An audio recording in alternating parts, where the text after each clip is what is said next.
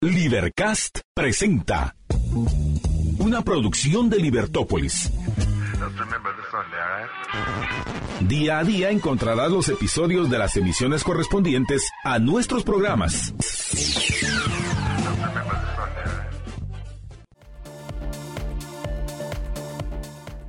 Muy, muy buenos días. Bienvenidos a Libertópolis por la mañana. Es un gusto estar con todos ustedes. Arrancamos nuestro programa con una, un amanecer que promete un amanecer lindo. Esperemos cómo va, a ser, va eh, avanzando el día. Por lo menos se ve despejado. Ah, yo creo que es así. Es. Yo creo que hoy el amanecer es tipo diputado. ¿Por o sea, qué? promesa, promesa. ¿Por qué? Pero ¿Tú no, crees que no, va, no va a creo estar? Pero se ve despejado. Bueno, el, eh, el pronóstico dice que va a estar nublado en parte y allá en el oriente se ve un poco nublado, pero aquí en esta parte del norte está despejado. Va a ser un calor, sí, va, va a, ser, va a ser calor. Eso estado- sí, Ha estado haciendo bastante calor estos días. Sí. Solo entraron unas eh, frentes solo la fríos. semana pasada que hubo fritos en la Em, mañana, ¿verdad? Estamos a sensación térmica 15. de eh, qui- 15 y sensación térmica de 13. Y la verdad es que a lo mejor porque estoy aquí, pero o andaba medio acelerada, pero no sentí tanto frío como en otras ocasiones. Sí. Bueno, el, sol sale hoy a las 6 y 25, anochece a las 10. Bueno, se pone el sol. ¿Qué- ¿Quién se habrá impuesto? Se pone el sol a las 18.06. Se la oculta, tercera- Se oculta, se va- sí. se va a La lo- se va salida a de la trabajar al luna otro lado. La salida de la luna, porque ayer se acostó tarde. Yo me di cuenta que se acostó tarde. Sale hoy a las 10.48 de la mañana. Sí, eso ahí está. La luna anda, pero por. ¿Sí? Y se pone, no, también se oculta a dos minutos antes de las 12 de la noche. Sí, así le pasa a la luna. Por eso es que le dicen lunáticos a algunos. Ah, me imagino. me imagino. Eh, Y 27 grados la máxima hoy. Hay, hay varias notas para hoy. hoy va- hay Sí, varias notas varias. para hoy mi- que me parecen muy interesantes. Una es el tema, eh, eh, primero, la- el anuncio eh, que hace, y creo que lo tenemos por ahí, hay un comunicado que saca el Ministerio Público con respecto de la Fiscalía Especial contra la Impunidad, Sí. donde habla con respecto a una denuncia en contra de el ahora diputado, ex alcalde, Edwin Javier, Javier, por posible lavado de dinero que incluye eh, 18 uso- millones. 18 millones, incluye uso de fondos públicos. Entonces, Sí. eh, tenemos por ahí la información, eh, tienes por ahí el, el comunicado, la- las declaraciones de Curuchiche con respecto a, a lo que están pidiendo, están pidi- pidiendo la solicitud de antejuicio, así que eh, si lo tienen por ahí, por favor. Bueno, pero o sea, sí, pero no. Entonces, eh, pues en este comunicado que sale eh, dando a conocer el Ministerio Público ayer por la, ta- por, por la tarde, mediodía tarde, pues y dice que eh, hay informes de posible, la posible comisión de lavado de dinero. Ajá. Y, em, perdón, estoy viendo, estoy buscándolo aquí, que, es- que lo, lo envié. Vamos a ver si lo tenemos por acá. Ah, ah, ah, bueno. pero Eh, mira, mira, ese- tú- pero ¿cómo ves este tema? bueno, mira, yo- a mí lo que me parece es que eh, el primer el primer antejuicio en contra del exalcalde y ahora diputado Edwin Javier Javier, ah, llamado Tres Quiebres, para quien no lo reconoce como Edwin Javier Javier. Ah, él es diputado por el partido ah, Cambio, eh, el único diputado del partido Cambio, es decir, Sí. él, él mismo es su jefe de bloque y, y- y también es presidente de alguna comisión. Es el que salvó el partido de la familia Valdizón. Ah, usted se recuerda que Ah, ya. en el partido eh, Valdizón estaba también eh, primero Carlos Pineda, se peleó con ellos, ah, porque supuestamente nunca iba a estar Manuel Valdizón ahí, resultó que sí estaba, eh, y después de eso, pues eh, es- también todo el lío de que si lo inscribían o no lo inscribían a Manuel Valdizón como candidato a diputado, después que no. Y el único diputado que fue electo por ese partido fue el exalcalde de Ipala, Edwin Javier Javier. Eh, él ya tenía un proceso de antejuicio por el asesinato de tres personas en eh, eh, justamente el día de la pelea, la famosa pelea entre Neto y Tres Quiebres.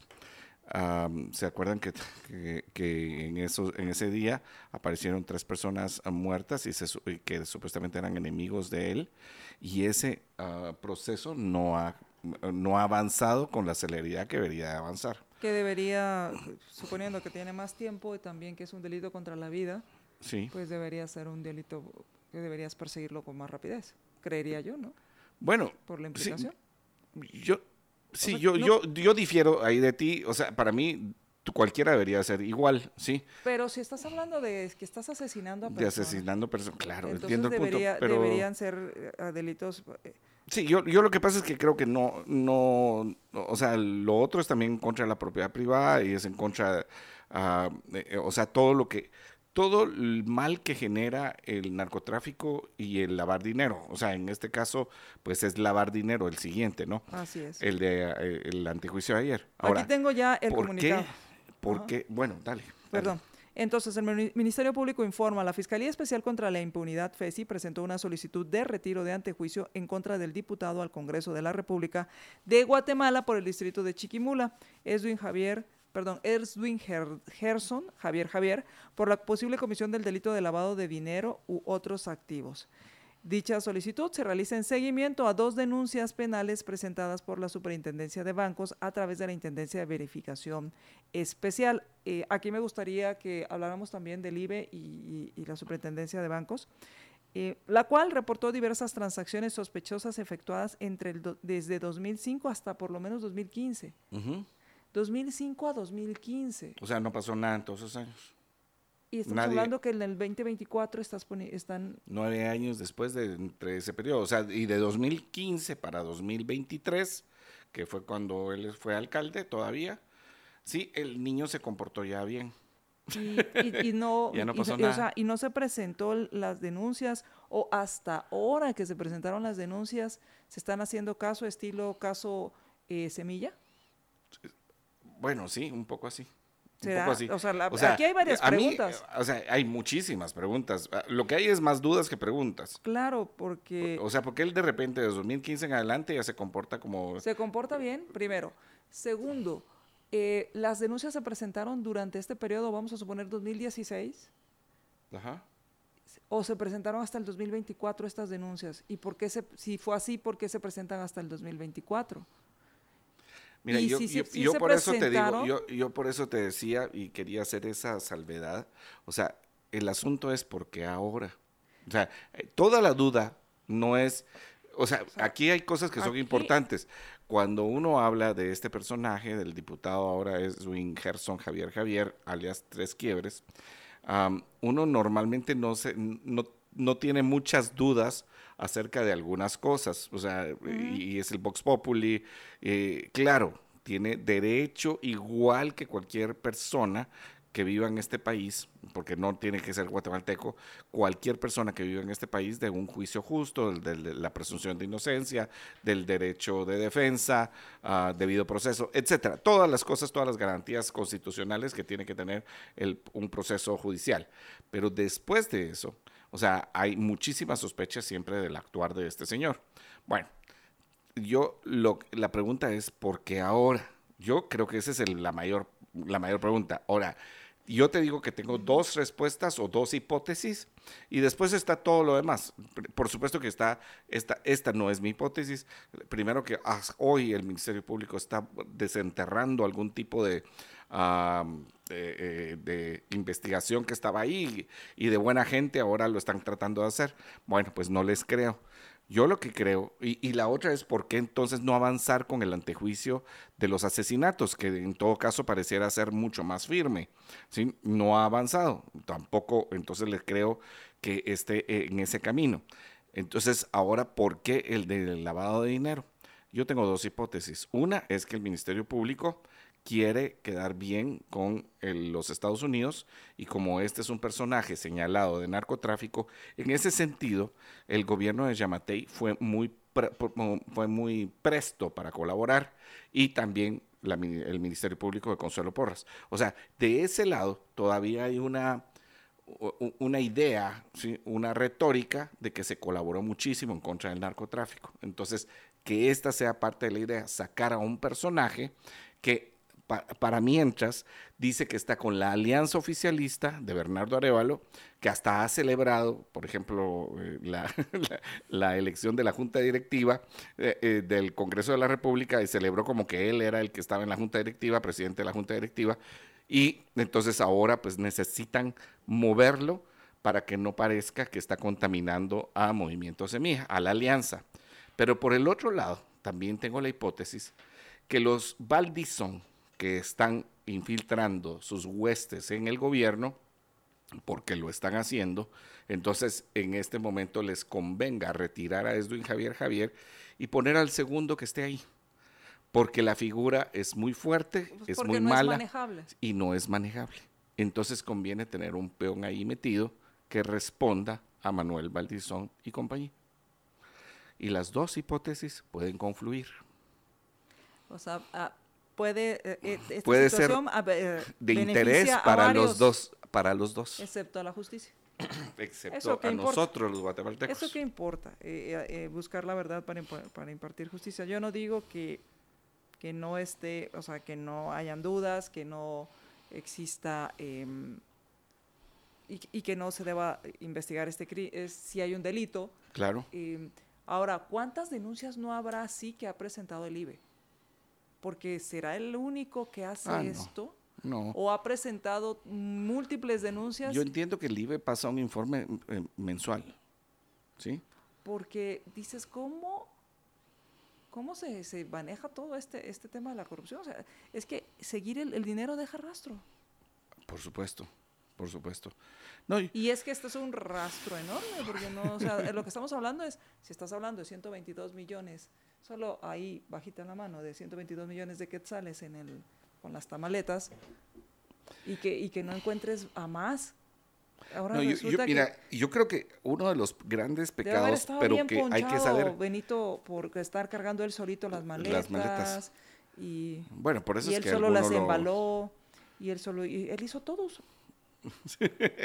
bueno, mira, eso, de las tamaletas es, una cosa, es, uno de los casos de veras que son uh, paradigmáticos por muchas razones, ¿no? O sea, ¿quién tiene una casa con una cantidad de dinero así que no están escondidas? Porque yo, yo no sé, pues, pero hasta falta de, o sea, te voy a decir, para ser malo, alguien alguna vez dijo, mire, si usted va a ser malo, sea malo, pero, pero, pero bien hecho. Profesional. Sí, pero, o sea, que, sea, y, me recuerdo de quién lo dijo, Tomás, Tomás. Ah, eh, y este Tomás decía, mire, si usted va a ser el ingeniero, que sea el mejor ingeniero. Si usted va a ser médico, que sea el mejor médico. Si usted va a ser político, que sea el mejor político. Pero si usted va a ser ladrón, y me recuerdo muy bien porque lo dijo, o va a ser secuestrador, ¿sí? Sea el mejor y que no lo agarre. ¿sí? Entonces, por supuesto que fue una carcajada de muchas personas, pero el punto es que ni siquiera eficiente, porque si tú vas a tener 122 millones que te robaste, por lo menos los vas a esconder. Primero, a ver si eran los únicos. Si son los únicos, es una gran estupidez, como dijimos ya, poner todas las, eh, todas los, todos los huevos en la misma tamaleta. O sea, la tenías que poner en varias. En varias. Sí. Número dos, una casa sin cuidar. Número, una casa sin cuidados. O sea, ni siquiera escondidos. Ahí estaban las maletas solitas, cuidándose solas. Bueno, todo esto te lo digo para, para esto. Pero en este caso, yo creo que un punto que se ha olvidado, pero hay que tener mucho cuidado cómo se diseña, porque siempre habrá algún estúpido que la va a diseñar mal, es que hay un cambio de nivel de vida en los corruptos. Hay un cambio de nivel de vida en los narcotraficantes. Y eso se, se puede ver. O sea, tú tienes, por ejemplo, a un diputado que gana eh, o sea, el diputado Razo gana 29 mil quetzales al mes si asiste a todas sus comisiones todos los meses y a todas sus sesiones plenarias que a las cuales tiene que llegar, entonces gana 29 mil al mes. 29 mil al mes no alcanza para ser millonario. ¿sí? Usted multiplique 29 por 14 por 4 años, no alcanza. ¿Sí? O, si quiere se lo hacemos aquí. O sea, 30 por 14 para ponerlo fácil son... ¿Cuánto? No, no alcanza para tener un chalet en, la, en el... No alcanza para mucho. O sea, de veras, es que no... Eh, pues, o sea, tienes una vida cómoda. Un millón seiscientos ochenta mil. Tienes una vida cómoda, pero no te alcanza para más lujos. No. Es, esto no te alcanza ni siquiera para comprar una casa. ¿sí? No te alcanza para comprar una casa. Ah, o sea, Bueno, te lo sí, divido. sí, sí con un te- préstamo, Bueno, por eso. como o sea, hacemos los sí, pero- mortales. sí, pero a lo que voy es que tendrías que usar todo el dinero que para, ganas. para el tipo de pa- casa para que- el- de donde viven. Sí, porque mira, son Porque si estás 215 mil dólares. o sea, si no, Si ya, pagaste- si no ya condenaste a más del 90% de la población. No, oh, claro, te estoy diciendo en los niveles en los que ellos viven. Por eso, do- Sí. para, para las casas que viven no alcanza. No alcanza. Para tener una casa en la playa no alcanza. Para No tener una finca de aguacates no alcanza. Para tener... eh, no Yate alcanza. no alcanza, helicóptero no alcanza, avioneta no alcanza, ¿sí? O sea, lo tienes que obtener de otro lado. Y yo no dudo que muchos de ellos tengan algún negocio. Algún día un diputado, que ahora, eh, bueno, yo no sé si está en voz o no se religió, ¿sí? Me dijo, mira, aquí no hay ni un diputado que has venido aquí pobre, ¿sí? Y dije, bueno, o sea, ha- ha- haces mucho sentido. Y me dijo, no, los, mira, los únicos diputados que han venido aquí pobres son fulano, sutano, mengano y trapensejo. Aquí todos los demás, sí, tenían plata cuando vinieron. O sea, ellos pagaron una... o sea, Pagaron cuando algunos espacio. de ellos han pagado un millón, te voy a decir, y ganan un millón seiscientos ochenta mil en cuatro años, quiere decir que les queda 680. Y ahí ya la mataste. Y algunos no pagaron un millón, algunos pagaron más. No voy a decir que todos, En- entonces- porque no voy a generalizar. Pero entonces el tema del señor, dipu- el del diputado, Javier Javier. Edwin Javier Javier, Se presta para varios, para varios Para escenarios. muchísimos. Un escenario, pues bueno, eh, el escenario que uno quisiera Ajá. es, se está persiguiendo el lavado de dinero. Y ahora sí. los alcaldes deben tener cuidado. Y si son pilas, pues lo van a meter a fideicomisos. Porque eso es lo que hacen. Sí, Meten el dinero, crean fideicomisos para todo, fideicomisos para romper paredes, para romper, para hacer zanjas y hoyos. Hacen fideicomiso de todos. para hacer hoyos aquí en la zona 10. Hacen ah, no, perdón, no estás hablando de ellos, no, pero no, va, no, no. gracias. Hacen fideicomisos. Entonces, entonces un- uno es, el, el que quisiéramos es, se está persiguiendo la corrupción y el lavado de dinero que puede haber en las alcaldías. Segundo escenario, se está persiguiendo a alguien que es de interés Sí. para el gobierno de Estados Unidos por temas de narcotráfico, porque al y para gobierno de Estados la cara a la alianza. y, y porque al gobierno de Estados Unidos no le importa si te, te robas la plata y te la quedas aquí. O sea, eso le viene del Poco norte. probable. Cada vez le importa, o sea, no le importa tanto hasta que genera migración.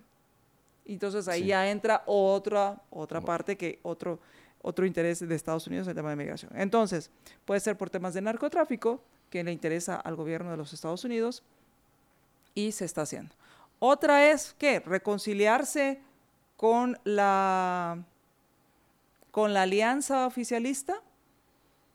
Bueno, eh, lo que te decía, o sea, limpiar la Pero ¿por qué le interesaría al Ministerio Público limpiarle la cara a la, la alianza No, oficialista? no, yo por ahí digo que siempre o es sea, la misma entonces, presión de los Estados Unidos. Es, es, es que esa te la junté. O sea, es de interés de los Estados Unidos. El tema de narcotráfico. El tema del narcotráfico y limpiarle la cara a Semilla para que no, para que no se ensucie. ¿Sí? Entonces viene y dice, mira, esta persona es de nuestro interés sacarlo. Yo lo que creería es que pero no se lo van a decir así pero a yo lo, que, yo lo que creo es que ven a- el, el carretón y se montan los que pueden. Y en este caso, en ese claro. carretón eh, bueno, está el tema del el partido donde podrías tener a un, eh, partido. a un candidato, perdón, a un diputado que sea ma- eh, manejable, porque es obvio que el señor Javier Javier no es alguien que, que reciba No. órdenes. No. Eh, y el otro es limpiarse, la, limpiarse los oficialistas con eh, no tener este tipo de conexiones. Correcto. Entonces se presta para muchas cosas. Pero el tema es, eh, pues, el posible lavado de dinero, eh, pues mira, si hay esto, yo lo que espero es que realmente haya un buen caso. Ah, bueno, ese es, Esa es dos- otra otros 20 historia. pesos. Otra historia, que Sí, realmente claro. haya un buen caso, que esté bien fundamentado, que haya forma de demostrar que el señor Javier Javier hizo lo que se le acusa para que después no haya eh, temas de eh, que se hace sobreseimiento porque pues no hay suficientes elementos o no hay suficientes pruebas para Claro. hacer para hacer este... Bueno, y eso es, eso, eso es fundamental en el Ministerio Público, ¿no? O sea, se trata de que haya, y si me decís a mí, em, o sea, la única explicación lógica que no haya habido una persecución de 2005 a 2015 y que estemos esperando de 2015 hasta 2024, que son nueve años, o bueno, si usted quiere decir que porque estamos empezando el año son ocho años y medio, es porque en estos ocho años y medio se hizo una magnífica investigación, se recabaron todas las pruebas científicas adecuadas, se tiene toda la trazabilidad del dinero y ahora que se tiene toda la trazabilidad del dinero, se puso la denuncia adecuada. O sea, eso es lo que debía de haber pasado. ¿sí? Eh, o sea, mire, tengo todo el paquete ya listo, presento la denuncia y no hay ningún lugar a dudas de que esto tiene que prosperar. Y es que ese es el punto. ese, me hace sentido, me hace sentido que, haya pasado tanto tiempo. El problema es que la evidencia, la experiencia nos muestra que, no, que no es así. E incluso eh, a veces quieren pedir más tiempo para la investigación y los mismos jueces le dicen, mire, no, porque no porque usted ya presentó esto y tiene tres meses, porque a veces piden seis o piden más. el Código Procesal Penal. Y, y, a veces quieren pedir más para, presentar esto. Entonces, mi punto aquí es, si ya se presentó esta solicitud de retirarle el antejuicio al, eh, al diputado Edwin Javier Javier, pues que existan las suficientes pruebas para poder llevar un juicio de forma pues eh, contundente, sin dudas, para que si cometió estos delitos, pues sea, sea vencido en juicio, porque también es el otro tema, debe ser vencido en juicio. Correcto con el debido proceso y las garantías constitucionales. Efectivamente. Sí, aunque, o sea, aunque aparentemente tiene muchísimo en contra, tiene que ser probado en juicio. ¿Sí? Y ese es el punto. Entonces yo, bueno, no sé si estarás de acuerdo, pero ahí están las hipótesis. A ver, de repente hay otra cosa más y que hay que sumarle al asunto. Posiblemente. Pero bueno. Bueno, vamos a hacer la pausa. Vamos a hacer la pausa y regresamos.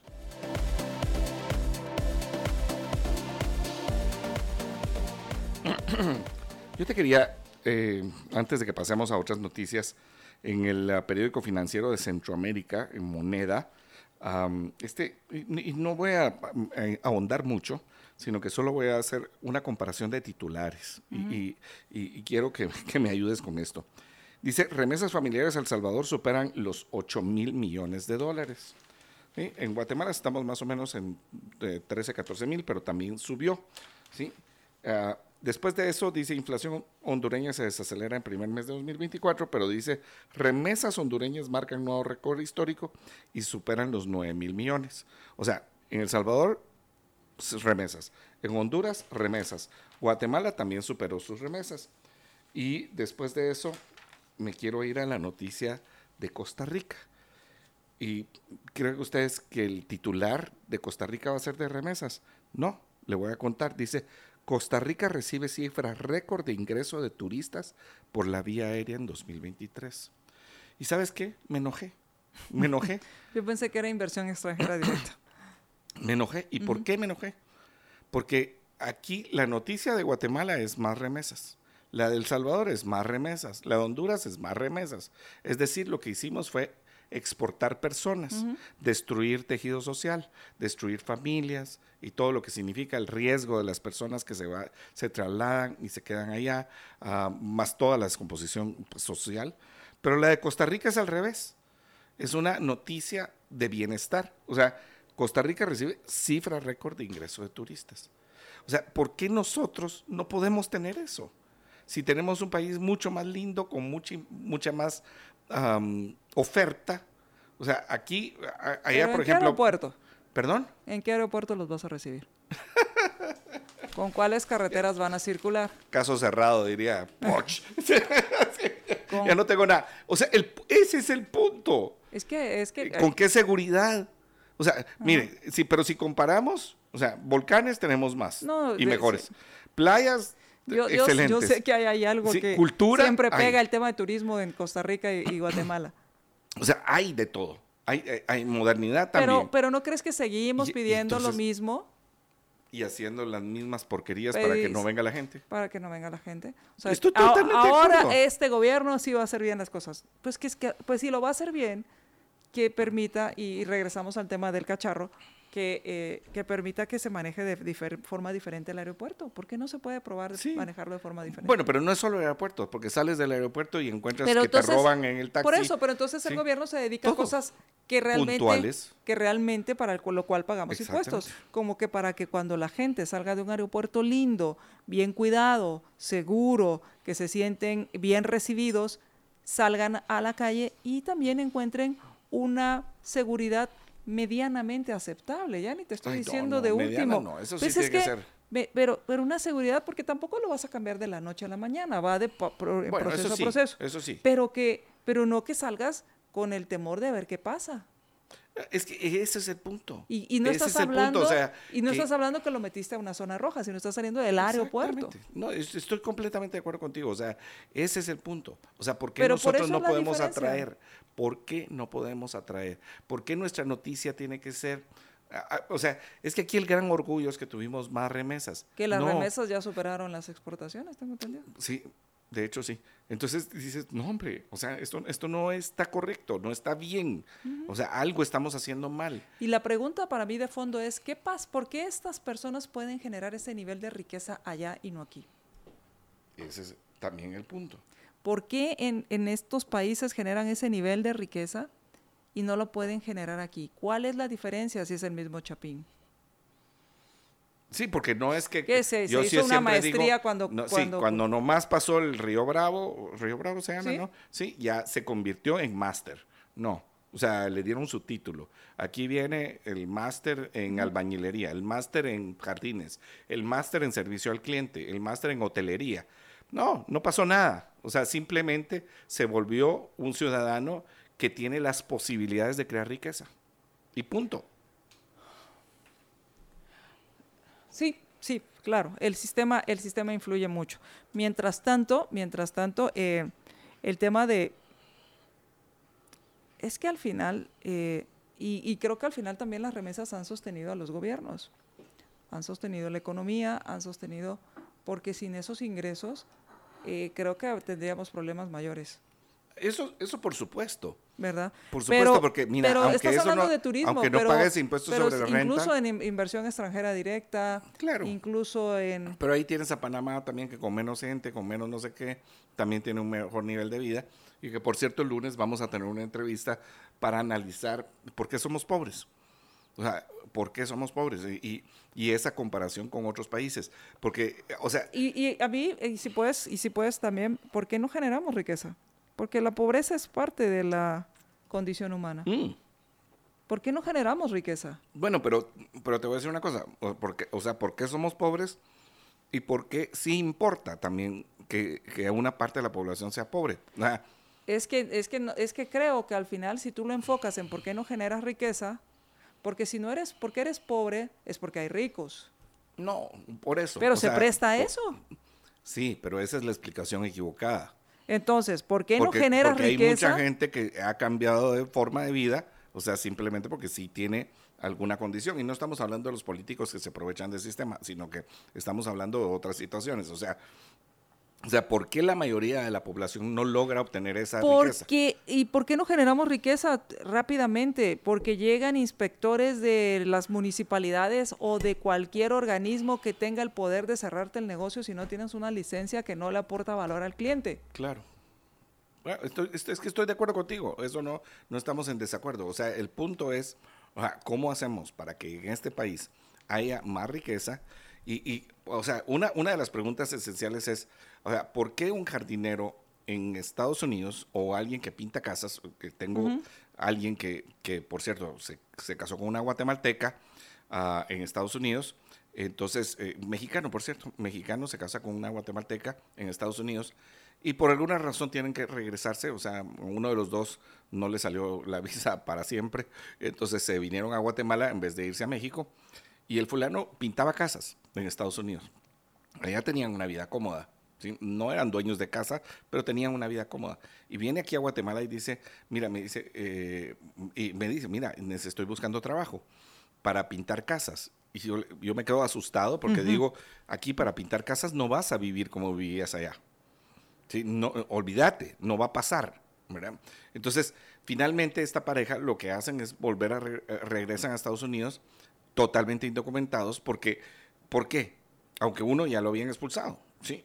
¿Por qué regresan? Porque aquí no había posibilidad de crear riqueza. Y ya habían disfrutado de cómo crear riqueza allá. Y un país que, ha- que vivido generando riqueza y in- invirtiendo en capital de trabajo y, y donde los precios Ese por es eso son punto. mayores. Es Mientras tanto, aceptación de cargos. Empleadas del Tribunal Supremo Electoral son condenadas. Esto ¿Qué es en el talito? caso de Semilla, el caso Corrupción Semilla, eh, que fue el nombre que le pusieron al Ministerio Público, reciben penas mínimas. El caso de corrupción Semilla, el juez séptimo eh, penal, dictó sentencia en contra de dos trabajadoras del Tribunal Supremo Electoral. Eh, la, ellas eh, aceptaron estos, los cargos a, a través de la figura de aceptación de cargos, que es una figura en la cual aceptas los señalamientos que se hacen en tu contra y se reduce, por consiguiente, se reduce, se negocia la reducción de pena o incluye una reducción de penas. El delito ah, de los cuales eh, fueron señaladas eh, fue de em, incumplimiento de deberes y aceptaron haber cometido los hechos que les imputaba el Ministerio Público a través de la FESI. Entonces, las dos fueron sentenciadas a tres años de prisión conmutables. Al haber eh, aceptado los cargos, pues tienen un beneficio y queda en un año y seis meses y el pago de una de la conmuta es de 2.700 quetzales. Entonces, eh, aceptan los cargos. eh, eh, Ahora, Perdona, Sí. ya lo leíste, pero quiero recalcar esto. ¿Cuál es el cargo que aceptan? incumplimiento de deberes. ¿Por qué? Por Porque no revisaron las, Las actas actas. o las hojas de adhesión del partido Movimiento Semilla. O sea, aquí cuando estás aceptando la carga de una prueba, o sea, estás aceptando un delito, te estás declarando culpable de un delito, en todo lo que es la ley de aceptación de cargos, inmediatamente estás volviéndote testigo en contra de la otra parte. Con esto, si yo no recuerdo mal, ya son tres personas del Tribunal Supremo Electoral que se han declarado culpables de, en este proceso. Ahora, ¿qué quiere decir eso? Que del otro lado se la ponen más difícil a Movimiento Semilla. Porque están diciendo, ¿sabe qué? Sí. O sea, aceptamos esto y entendemos claramente que por no haber hecho nuestra función, ellos hicieron mal algo y nosotros no lo, no lo, no lo revisamos. En el caso de ellas dos están diciendo incumplimiento de deberes, o sea, no revisamos. En el caso de la otra persona que se declaró culpable, él eh, dijo claramente, ¿sí? que eh, había habido un proceso viciado. Ahorita no voy, a, no voy a decir exactamente, pero dijo hubo un proceso viciado en esto. No fue no revisar, sino un poco más que eso.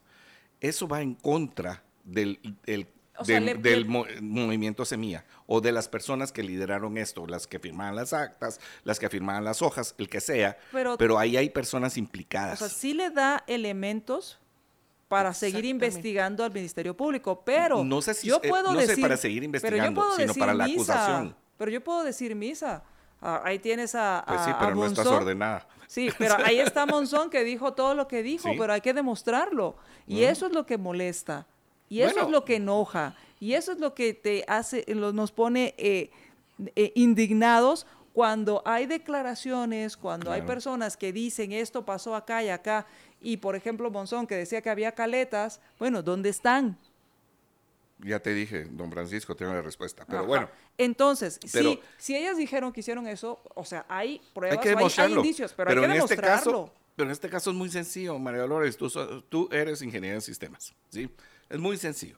Pone los números de DPI en una tabla de Excel si querés. Yo sé que no en- estoy poniendo una tabla de Excel, pero realmente es, es- es para ponerlo una sencillo. tabla, ajá. ¿sí?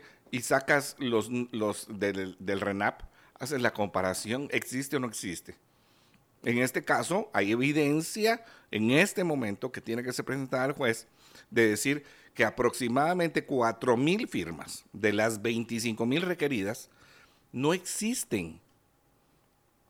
Después de eso, o sea, está el otro número, los nombres. Eso también se hace muy sencillo con una, con una base de datos. Está el nombre de RENAP y está el nombre con el cual se adhirieron. ¿Casa o no casa? Claro. O sea, podría decir, por ejemplo, en mi caso, José Carlos Ortega Santa Cruz, podría decir solo Carlos Ortega. Va, ok, pues eso es aceptable, porque ese fue el número que yo, el nombre que yo puse. Aunque lo correcto debiera ser que yo pusiera mi nombre completo, ¿verdad? tal como está en el DPI. Pero bueno, digamos que se acepte Carlos Ortega y en el RENAP va a aparecer José Carlos Ortega Santa Cruz. Va, ok, aceptable. Pum, cheque, está bien. Pero que no diga el nombre ni siquiera, sino que diga Ramiro Contreras, por poner un nombre cualquiera, ¿sí? Y en el otro lado dice José Carlos Ortega Santa Cruz. Entonces eso tampoco es aceptable. Y eso sí es técnico y es muy sencillo de hacer. Y yo creo que este proceso debe avanzar en ese, sentido. Ese es mi punto, la profesionalización de las investigaciones que hace el Ministerio Público. Porque muchas veces han estado basados en testigos, y esto viene de tiempos sicilianos, testigos, donde la, la prueba reina es lo que dijo el testigo o el colaborador eficaz. Entonces, mi punto aquí es, si aceptaron que, eh, que hicieron estos delitos, van a recibir penas mínimas, van a contar o van a dar su testimonio de cómo se incumplió con sus, con sus deberes, pero se tiene que demostrar también. Totalmente de acuerdo contigo. Totalmente de acuerdo. O sea, eso no hay ninguna duda de que así debe ser. de que la parte técnica, la parte, ah, o sea, de la evidencia científica tiene que existir. Eso no hay ninguna duda. la declaración de estas personas solamente tiene que sumar al proceso, pero la evidencia científica es la que debe ser la más importante. Mientras tanto, instala nueva comisión anticorrupción. El Ministerio de Gobierno instala la Comisión Nacional contra la Corrupción con reformas el acuerdo aprobado por Yamate. Entonces ya es juramentado quien es el comisionado contra la corrupción. Menudo paquete. Menudo paquete, eh, licenciado Santiago Palomo. Palomo, así es. Es joven, sí, eh, eh, con muchas... Uh, muy profesional, ¿Y quien lo conozco. ¿Él estaba en la Corte de Constitucionalidad? Él, él fue, mira, un tiempo fue portavoz de la Corte de Constitucionalidad, pero en otro tiempo entiendo yo que era letrado de la Corte Constitucional y acaba de estudiar fuera, no sé exactamente qué, solo, solo sé que estuvo fuera estudiando y eh, pues sí, yo insisto en que eh, sí, menudo paquete, pero sí esperamos que, esperamos que, tenga éxito. Que, tenga éxito. Que tenga éxito, que le hagan caso también. Eh, porque ese es otro punto que es muy importante, porque yo, una de las cosas que no estoy de acuerdo con la Secretaría de Anticorrupción, que antes estaba bajo la vicepresidencia, no sé ahora, y que dice ahí, por el decreto de, Yamatei, no, esto existe desde hace rato. Es que solo le cambian nombre. Solo le van, cambiando nombre y otra cosa. Pero desde el gobierno de la UNE, si no me recuerdo mal, ya existía la comisión bajo la vicepresidencia. Es más, estoy seguro que estaba porque el doctor Rafael Espada, esa era una de las cosas que decía, que él había liderado la Secretaría de Anticorrupción. Bueno, eh, ahora, ¿qué, ¿cuáles son las funciones y qué puede hacer? Porque la Secretaría Anticorrupción no es el Ministerio Público y no es la Contraloría General de Cuentas. Es la Comisión Nacional contra la Corrupción. Sí, pero no es el Ministerio Público y no es la Contraloría. No. O sea, no tiene esas funciones. No, está bajo el Ministerio de Gobernación. Va, y la otra cosa de, en este sentido, ah, bueno, está ahora bajo el Ministerio de Gobernación, ya no va a estar bajo la Vicepresidencia de la República. Ahora, cuando tú la pones debajo del Ejecutivo, o sea, tienes un gran problema. Y el gran problema es que tú estás poniendo ah, de jefes a los que tienes que investigar, en parte. Entonces, eso es no necesariamente la forma más correcta. O sea, organizacionalmente no es la forma más correcta donde te pueden destituir si, te si el propio te está investigando. ¿verdad? Tal y como no pasa hoy por hoy con el Ministerio Público y el presidente de la República. O sea, el presidente de la República no puede destituir a la jefe del Ministerio Público y no puede destituir al Contralor General de la Nación. O sea, ese es el punto, ¿no? ahora, ¿qué, ¿cuál es la función? Bueno, si lo que va a hacer promover es mejorar, sí, la gestión, la cultura. Entre sus eh, atribuciones se encargará de promover políticas y estrategias para prevenir la corrupción en el Ejecutivo e impulsar y monitorear su implementación. Yo le diría al señor, al licenciado Palomo, que eh, busque crear una, un consejo, una junta directiva que le asesore y que jale, valga la expresión, que llame o que pida asesoría a la SAT. Porque la forma de fiscalizar de la SAT se debería implementar para, y debería ser más fácil para fiscalizar a los funcionarios Por o a los porque al final Porque además son menos que los tributarios. para empezar y segundo eh, se eh, su trabajo o, o el- el- la función pública es, es fiscalizable por, por naturaleza. Correcto. Entonces debería ser más fácil fiscalizar la función pública que meterse en la vida privada de los ciudadanos. Y la SAT lo Correcto. está haciendo muy bien. Demasiado bien. Por eso, entonces, eh, tal vez eso- por de las, uno solo, de los solo vamos a decir aquí es- que nosotros, o sea, aquí, lo está haciendo muy bien en cuanto a su recaudación. O sea, sí, claro. ya, Claro. eh, tiene, ya ha implementado muchas medidas de, para fiscalizar al, al ciudadano. Entonces, equiparar esas medidas con, las funcion- con los funcionarios, con los que trabajan en, en el, el Ejecutivo, para empezar, y después con el resto. ¿Por qué no? Totalmente, totalmente de acuerdo, ¿no? Y, y- y yo creo que buena parte tiene que ver con la implementación de sistemas, ¿sí? Cuando tú pones gobierno electrónico en muchas de las situaciones, bajas Pero la cantidad de tiran, corrupción. Bueno, claro, pero es, te lo estoy diciendo porque eh, Y- pero esa es evidente. ha sido una parte de lo que Se ha hecho la SAT. Y por eso también aquí promovemos la candidatura. Mire usted, vamos a hacer campaña política anticipada, pero no me importa porque no tiene que ver con un puesto que usted y yo podemos elegir, pero vamos a hacer campaña. Queremos a Marco Livio en la Contraloría General de Cuentas de la Nación. Sí, sí que te bien a la BIM bomba. Contralor, Contralor, pasen al Marco Contralor Livio. a nosotros. Sí. Vamos, vamos a hacer la pausa y regresamos. Hoy tenemos una inter- interesante entrevista con el ingeniero Ríos, eh, Rolando Ríos, para analizar este asunto del puente Belice 2 y este anuncio que hizo la ministra de Comunicaciones de que se va a sus- se revisa primero el contrato y además de eso pues hay una posibilidad de que se suspenda. Hay una, no- varias noticias donde dice que se suspende los trabajos. En otra, una de prensa libre dice que no se suspenden los trabajos, sino que únicamente se está revisando el contrato. Pero bueno, bienvenido Rolando, ¿cómo estás? Gusto, muchas gracias por aceptar la, la entrevista a estas horas. Buenos días, José Carlos, eh, María Dolores, eh, igual gracias acá para a platicar un poquito del tema este del puente Belice. Así es, así es. Y, eh, y bueno, Rolando, eres experto en de proyectos de infraestructura. Una, la, la pregunta a mí que, que salta ah, cuando hablaron de la revisión del contrato, primero entender cuáles son las fases para hacer infraestructura pública en Guatemala, porque entiendo que una cosa es el diseño, otra cosa es la construcción, otra cosa, o sea, como que hay diferentes fases. Y lo otro es que eh, ¿quién, ¿quién ve el tema del derecho de vía? Porque eh, pareciera que esa como, yo no sé si, si alguna vez ustedes han jugado voleibol, pero cuando uno juega voleibol, se supone que tienes un área que proteger o un área que cuidar o, o te, vas, eh, te vas coordinando para, para cuidar o incluso en fútbol, básquet, eh, dependiendo. Y cuando se cae la pelota, es muy obvio en básquet, en voleibol, porque cuando cae la pelota, todos, y, y- y en la- el colegio, que no éramos profesionales, siempre decían, yo pensé que ibas a ir tú, no, pero te tocaba a ti, no, pero, y entonces, pero la pelota Pero cayó, es- pero sí, y el punto se perdía. En el voleibol se notan mucho los hoyos, ¿no? O sea, Exacto. cuando llega el hoyo. sí. Exacto, entonces, ¿qué pasa aquí? Entonces, ¿por dónde quieres empezar? Bueno, del tema del derecho de vía, realmente es una responsabilidad del Estado. Eh, lo ideal es de que el Estado libere las áreas para poder eh, construir este tipo de proyectos.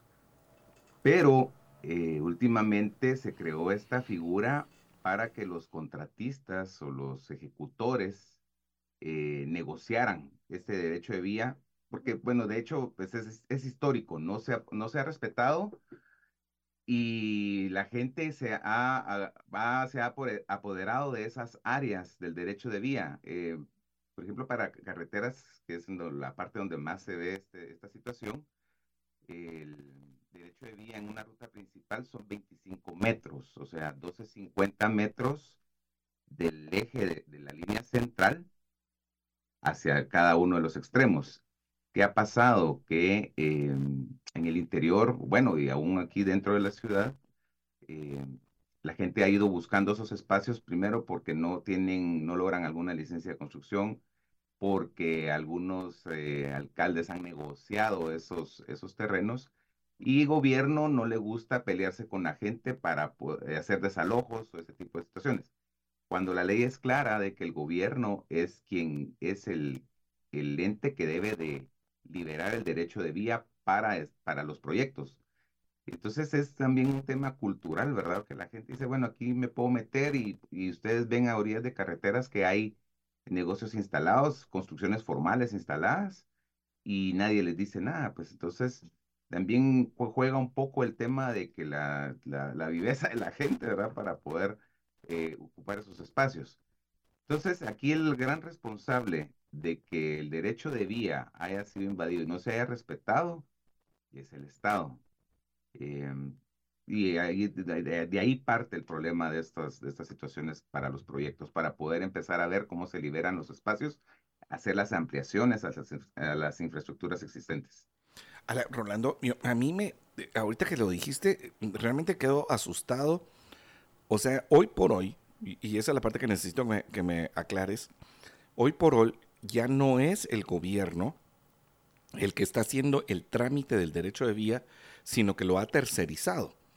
O sea, dentro, de la, dentro del contrato, digamos, que tiene que hacerse, ah, se ha tercerizado la búsqueda del derecho de vía, que en algunos casos pues, puede ser más o menos simple, pero en otros casos, aquí existen varias ah, situaciones, Rolando.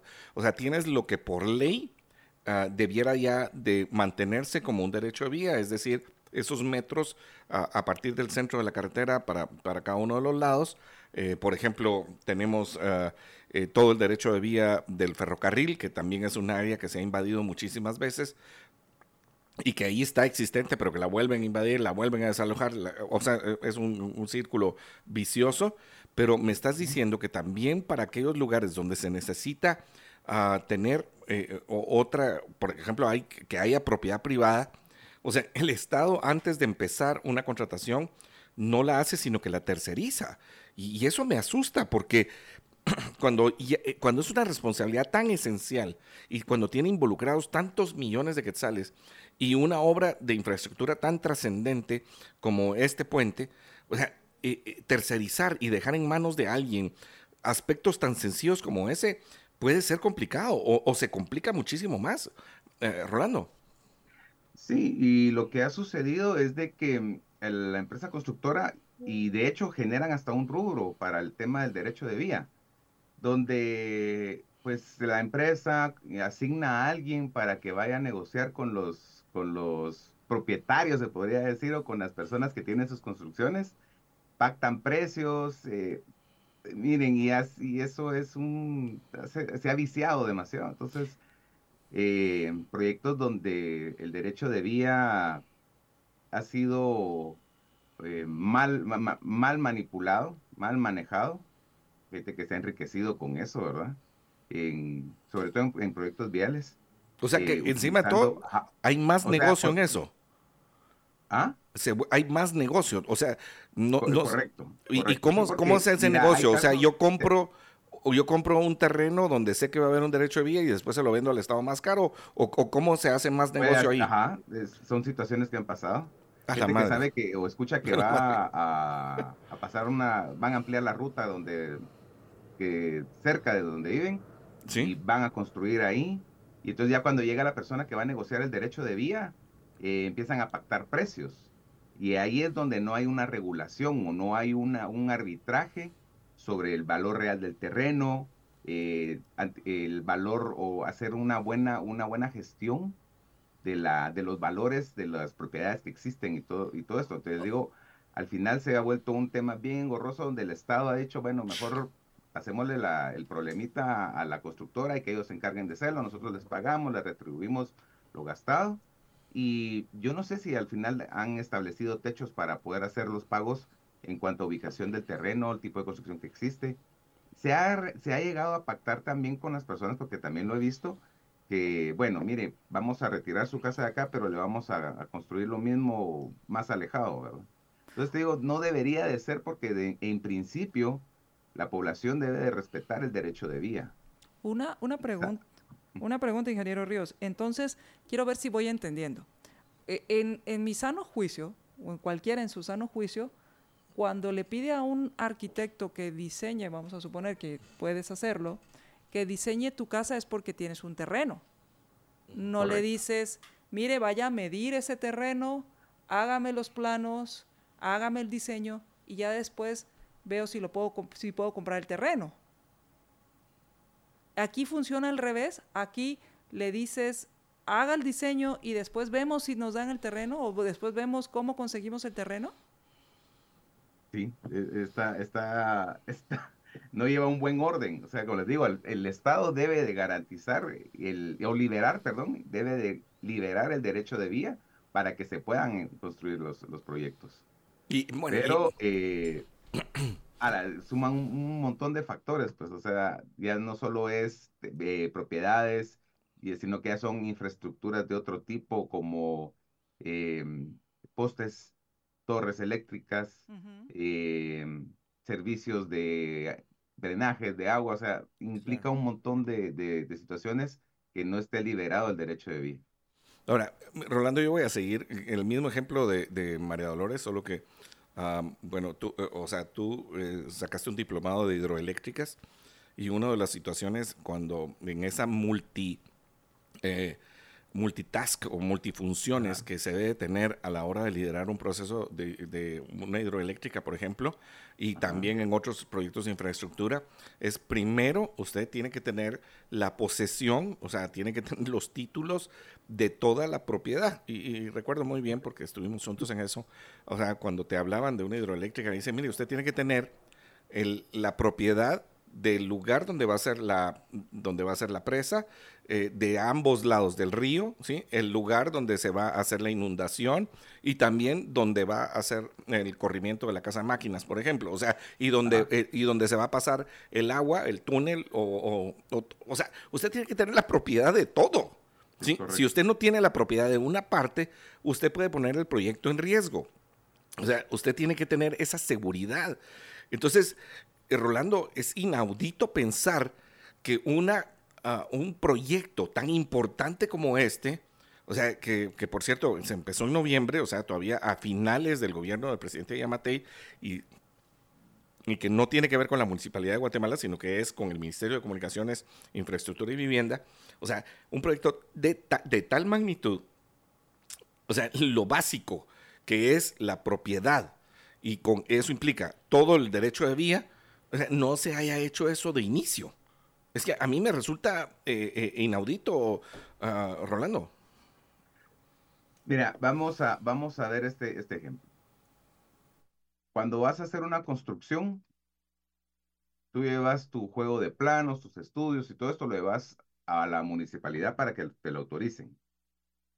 Pero la municipalidad, ¿qué, qué debe de hacer? Bueno, decir, miren, ah, ¿usted dónde está ubicado? ¿Dónde, está, ¿Dónde va a ser su proyecto?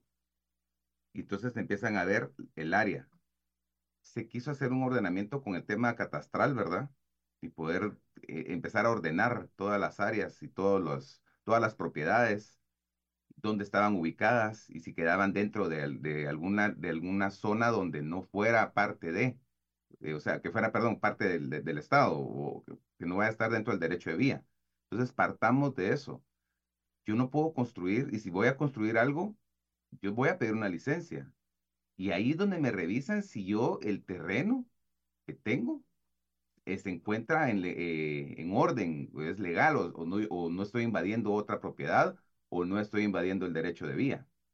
Entonces, en ese momento se dice, mire, señor, disculpe, usted no puede construir, porque usted está en su, su terreno, y, quién le vendió ese terreno? Entonces, ¿y por, qué, ¿y por qué se posicionó ahí? Es que, mire, yo lo fui a agarrar. Entonces, eh, Ahí es donde comienza todo este desorden. Porque dicen, bueno, alguien, alguien vendió el terreno, o alguien compró el terreno, o alguien se posicionó el terreno y está dentro del derecho de vía. Entonces, desde ese punto debería de estar, debería de detenerse este problema. Entonces, ahora resulta que ya todos se montan sobre, eh, por ejemplo, en las vías férreas, vemos que hasta montados sobre las vías habían, habían viviendas, creo que por, por Atanasio, creo que por ahí estaba. Entonces, ahí, ahí es donde debió de haberse detenido esta situación. Y entonces tener, decir, bueno, señores, no, la vía está expedita y pueden seguir trabajando. Igual, una municipalidad no puede construir ningún tipo de proyecto si el terreno no está a nombre de la municipalidad. Así sea una escuela, una planta de tratamiento, ¿ya?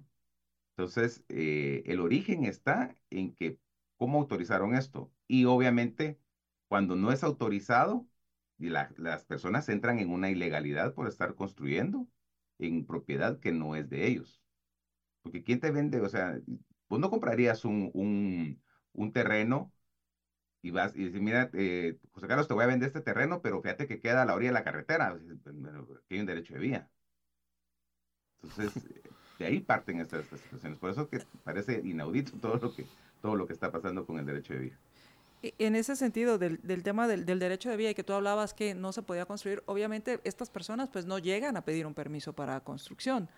Eh, muchos de ellos llegan, algunos invaden, a ocupar, a ocupar otros eh, los engañan y, y, les venden, porque no solo es eso, sino vengan, vamos a, a, invadir aquí y me van a pagar a mí el lote, porque eso se ha vuelto pues casi que una forma de, de vida y que es donde tampoco hay una certeza del gobierno haciendo respetar este derecho de vida de vía porque al final lo que es de todos es de nadie y nadie lo cuida. Eh, entonces, mi, mi, punto aquí es que antes de iniciar, porque el 13 de noviembre se inauguran los trabajos de, de, del puente Belice 2, se está hablando de una obra que va a costar 1.875 millones de quetzales, y que empiezan los trabajos. O sea, a, mí no me cabe que empiecen los trabajos. Y cuando, que todavía no está el derecho de vía. Cuando no tienen, no son dueños reales del, del, del lugar donde se hizo el diseño. Y yo te, te, voy a agregar algo, Rolando, porque cuando estamos hablando de esto, o sea, esto está todavía en el perímetro de la ciudad. Eh, me pregunto... ¿Quién es el responsable? Sí, ¿quién es el responsable? O sea, solo porque es el MISIBI, ah, o sea, el Ministerio de Comunicaciones, Infraestructura y Vivienda, no quiere decir que no tenga que generar las licencias que todos nosotros los mortales tenemos que sacar para hacer un proyecto. Ah, por ejemplo, ayer hablaba yo con una persona y estaba tratando de hacer algo en zona 10 y dice que son seis licencias, o sea, la, ambiental, la de Conred, el Ministerio de Salud, Aeronáutica Civil. Eh, creo que no me dijo la del patrimonio cultural, pero entiendo que otras personas también les ha tocado que si el edificio tiene más de 40 años, ya tiene que entrar con eso del patrimonio cultural. O sea, todos nosotros los mortales, Rolando, tenemos que cumplir con una cantidad. Y él decía, ya tengo el proyecto listo, me falta una de las licencias con, esa, eh, con ese permiso ya la Municipalidad de Guatemala me da la licencia. Entonces, aquí tenía que haber una licencia también, porque el hecho de que sea el MISIBI no le quita la responsabilidad de la licencia. Entonces ahí estás metiendo más gente responsable. O, o, solo porque es el MISIBI ya no importan las licencias, Rolando. No, no, no es que esta es jurisdicción, toda la, todas las construcciones aledañas a donde va el trazo de la, del proyecto, eh, es jurisdicción de la municipalidad.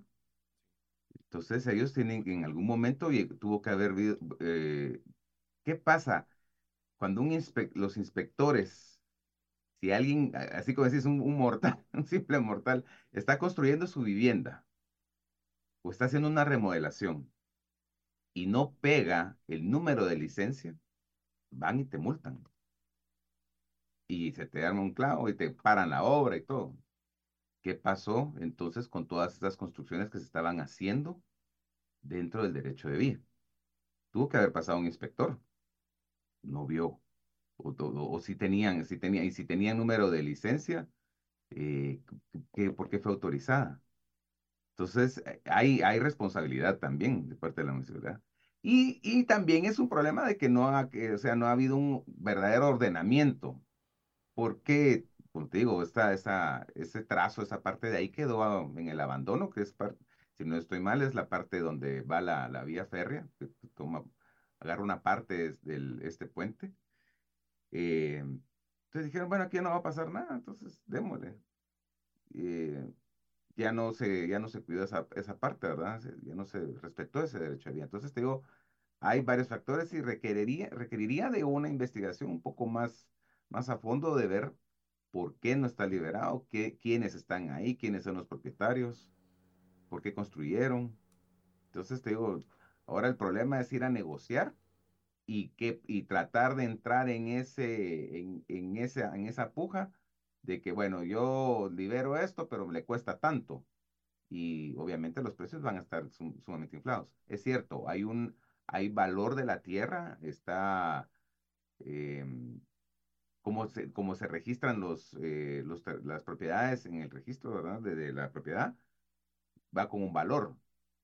Eh, esa es otra cuestión, porque el, registro dijo, bueno, usted está ubicado dentro del derecho de vía, ¿por qué registraron esa propiedad? Entonces, ah, es que es demasiado, es, no te imaginas lo que esto conlleva. Si quisiera hacerse una, una limpia, se podría decir, de todo este proceso, involucra un montón de gente. Y esto llevaría mucho tiempo hacer la, investigación. Entonces, ¿y a quién le tocaría hacer esa investigación? Pues al Estado, porque el Estado es el que garantiza que eh, debe de, respetarse el derecho de vida y garantiza las, eh, liberar las áreas para poder, para poder desarrollar los proyectos. Entonces, por eso Dijeron, no, que lo hagan la empresa constructora, que lo haga el diseñador y que ellos se encarguen de resolver el problema. Lo, lo, que voy entendiendo es que nadie se quiere echar ese trompo a la uña, como decimos. Trompo a la uña. Exacto. Ese, o sea, ese problema. E, ese dicho sí. nadie quiere cargar con, quiere bailar con la más fea, dirían también.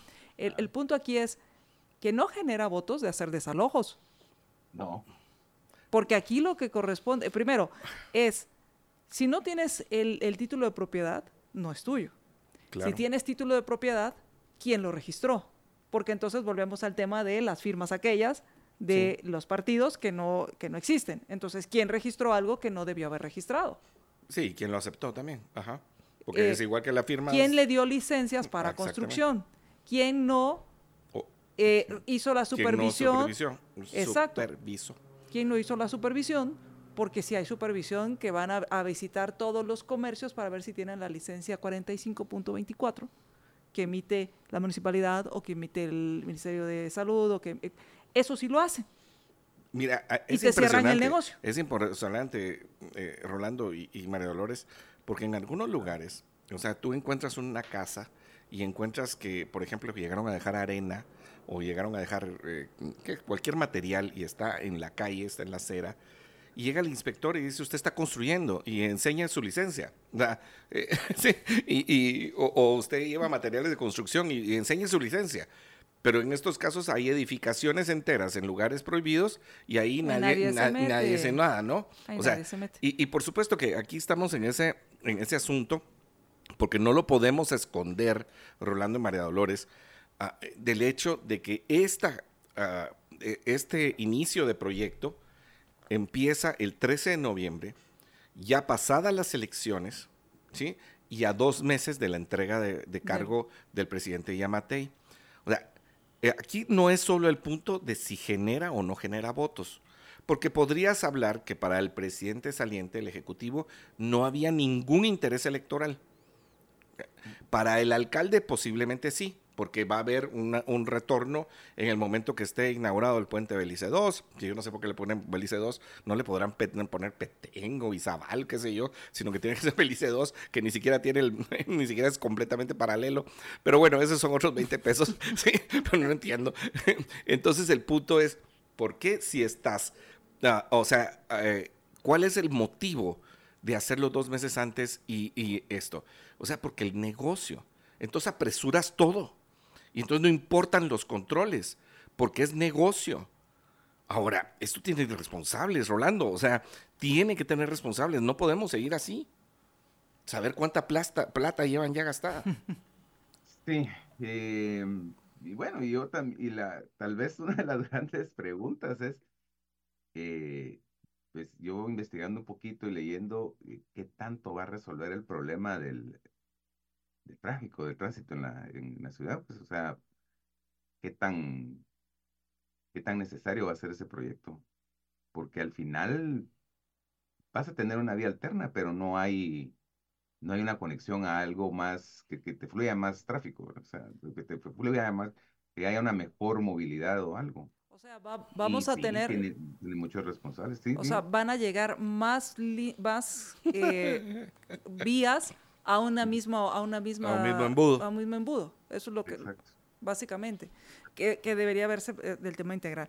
Entonces, eh, ¿cómo, ¿cómo funciona? Porque yo le di seguimiento al tema del de el libramiento de Chimaltenango y recuerdo que fue en el gobierno de, creo que fue de Otto Pérez Molina, cuando se anunció, eh, lo anunció Sinibaldi, y se tardaron años y después eh, eh, tardaron otros años en construirlo por el mismo tema del derecho de vía, que la constructora le tocó negociar con todas las, porque estaba tan atomizada la parte donde estaba el diseño. Eh, la otra de la- eh, y después sacan un decreto donde se permite la expropiación para poder terminar el se autoriza la expropiación para poder terminar el trazo. La pregunta aquí es debe ser ese trazo, se debería cambiar el trazo, que, sale más barato, o sea, eh, llegará debe- eh, o sea, eh, el ministerio el actual Ministerio de Comunicaciones, la ministra actual pues tiene un, gran dilema porque ya se le invirtió dinero, pero la pregunta es, ¿vale la pena seguir invirtiendo dinero en esa parte o es reconsiderar completamente cuáles son los escenarios que se podrían manejar? Yo siempre he pensado y lo he compartido en entrevistas y, y con colegas. Primero, debe de retomarse el tema del anillo regional y es urgente. Totalmente. Eso es, es que estás haciendo una mega obra en un lugar donde ya tenés una movilidad bien baja, tenés una mega obra que no te va a resolver el problema de tránsito, porque todavía te va a seguir entrando tráfico pesado a la ciudad, cosa que ya no debería de pasar. Sea, el tráfico pesado tiene que quedarse fuera de la ciudad, o sea, ya no, ya no puedes circular con tráfico pesado en la ciudad. Tenés que pensar en el tren de carga. Si no hay tren de carga, entonces va a seguir pasando lo mismo que las carreteras van a seguir cargando con todo ese daño producido por el tráfico pesado. Entonces, son para mí que son dos temas que podrían trabajarse perfectamente. El anillo regional y el tren de carga. Y con eso pensaría yo que podría mejorar un tema de la movilidad. Transporte, digo, está, eh, es, es tanta la carga vehicular que hay. El transporte público, pensar en un metro y todo, está bien, puede ser una solución. Eh, va a ser, pero hay un gran problema en la ciudad de que no hay un mantenimiento de, de alcantarillados, no sé cómo está ese- esa, esa situación de eh, eh, en el subsuelo, cómo, cómo se encuentra. Entonces, hay muchos más problemas que resolver, que podría invertirse mejor esa, esa plata que el puente. Entonces, le digo, yo, en mi opinión, no va a resolver un, un tema de que ahora me voy a hacer media hora de la zona 1 para la zona 18. O sea, no lo creo que vaya a pasar con esto. O habría que hacer una revisión del estudio de tránsito que hicieron, de la ingeniería de tránsito que se hizo, que se hizo para ese proyecto. Cuáles son los alcances y todo esto. Pero para mí, si esto vas a estar pasando tráfico pesado dentro de la ciudad, no, no se resuelve. Entonces es urgente, para mí es urgente que haya un anillo regional. Porque al momento que liberan la entrada de tráfico pesado a la ciudad, esto se vuelve un caos. Entonces, Tú, tú lo dices muy bien porque eh, pues, cuando se habla de problemas de, de tráfico y de urbanidad, um, en, en cuestiones obviamente de movilidad urbana, eh, están las dos situaciones, ¿no? O sea, primero todos los radiales, eh, que significa que del centro de la ciudad o de los diferentes centros, porque ahora ya tienes un centro en la zona 1, en la zona 10 y otro alrededor del trébol, de esto tú tienes los radiales, que son los que salen, eh, o sea, son los accesos directos, ¿no? O sea, de forma radial, como, como el círculo, un radio. Y después tienes todas las circunvalaciones. Y nosotros tenemos muy pocas circunvalaciones. De hecho, pues el periférico de la ciudad, al que le llamamos periférico, eh, eh, se quedó en un tercio del, del mismo. Y eh, en realidad la calzada La Paz hasta el Boulevard Cayela, eh, bueno, Boulevard Austriaco, funciona como una como una especie de periférico, ¿no? Hoy por hoy, eh, con, con sus problemas de que no tienen un acceso eh, directo, sino que hay que dar una vuelta ahí en, en- en Lourdes, ah, en la calzada La Paz, pues, perdón. Eh, y, y eso es importante para el tren de carga también y también obviamente el reducir la cantidad de vehículos que solo se puede dar, o sea, ahí estamos hablando tanto de motos como de los vehículos ah, eh, no pesados, eh, por medio del, del, transporte público, ¿no? O sea, si sacaste 1.100 autobuses en la pandemia y no los regresaste, eso es un espanto. O sea, solo para poner un número, los 1.100 uh, buses pueden trasladar 500 mil personas diarias. Que, que regresaran con el mismo sistema? Eh, bueno, es que en parte, o sea, solo eso te quita 350 mil vehículos al, al día. 350 mil. Porque mueve 500 mil personas. Sí. Entonces sí lo necesitamos. O sea, sí se necesita un sistema de transporte, pero no la porquería que teníamos. Es que mira, te voy a decir una cosa. Sí, no queremos la porquería que teníamos. Hombre. Pero no es de Alemania. Sí, no es de Alemania. El solo tener transporte es mejor el transporte público que tener lo que tenemos hoy. Porque esto va creciendo pero si lo quitas, geométricamente. Pero creo que lo que se perdió, y perdón, pero aquí ya estamos entrando a otro, tema, pero creo que lo que se perdió ahí fue la oportunidad de pensar en un sistema de transporte diferente. O sea, si ya lo quitaste de romplón, que era lo más difícil, que era lo más difícil, ¿Por qué no? Porque había una corrupción, o sea, Valdizón más todos los demás. Alejos. Eh, alejos, el, tema del trance urbano. O sea, el trance urbano no era, gratis. No, yo estoy de acuerdo contigo, no estoy diciendo que no. Y que, no era de ese gobierno, porque de todos. Eh, o sea, la compra de los buses, la, la, gasolina. Antes de eso estuvieron los tomates rojos. Sí, y, después. Ah, eh, no, mira, esto no ha sido eh, eh, tú no estuviste aquí, pero aquí hubo manifestaciones de 5 a 10, de 10 a 15. O sea, eh, Rolando tal vez tampoco, porque no sé si vivía en la ciudad. Rolando no vive en la ciudad capital, ¿sí? por eso, no por suerte, ¿verdad, Rolando? pero, el transporte público es necesario. Claro que es necesario. Es obligatoriamente necesario. Y esto, lo que nos está diciendo Rolando, es que lo único que estás haciendo es el pedacito. Aquí es al inversa de cómo está la carretera del Atlántico, Rolando, donde vas de cuatro carriles y a veces cinco, y de repente te llegas al puente de Aguacalientes y te reduces en ese embudo a, dos carriles peligrosísimos. Yo, no, yo tengo desgraciadamente un conocido que, que venía en los, uh, en los dos carriles eh, hacia el oriente en una noche y, uh, o sea, saber qué pasó, o sea, no sabemos qué fue lo que pasó con un compañero de trabajo, los dos, y se fue. O sea, no, seguramente ah, venían... No, no había como una... No, seguramente sí, pero tal vez venía eh, un poco distraído o venía con otros carros a la par, pero se terminó yendo al río y se mataron ambos.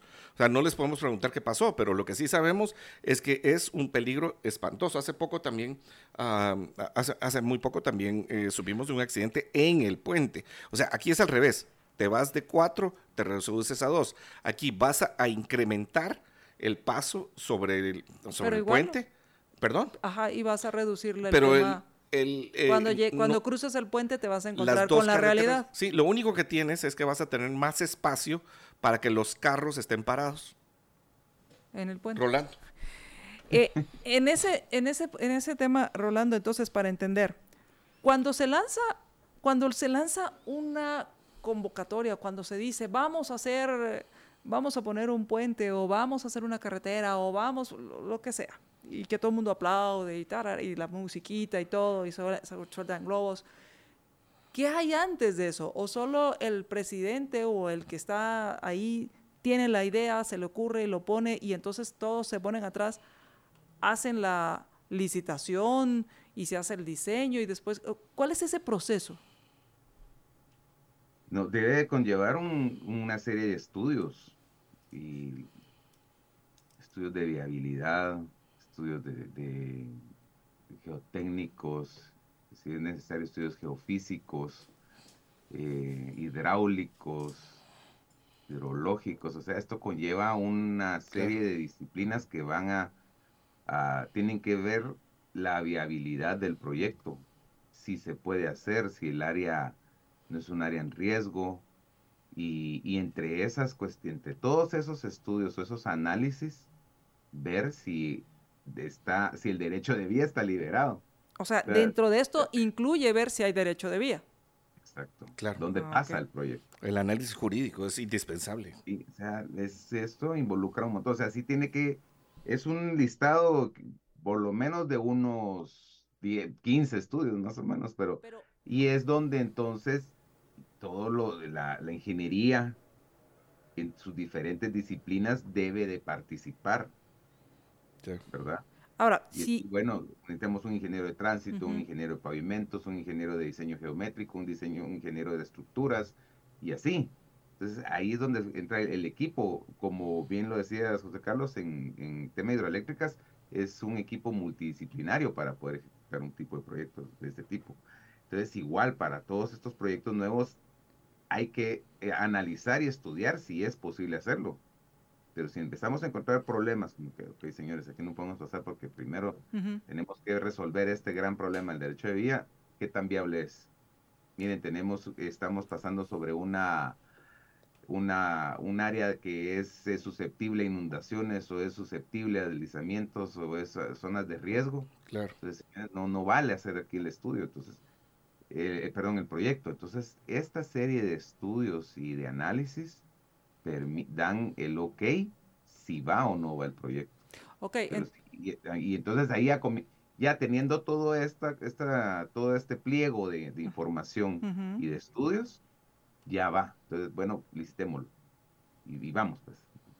O sea que al final eh, el derecho de vía es parte del estudio de viabilidad. Correcto. Y por ejemplo, yo como, me voy a inventar, ¿eh?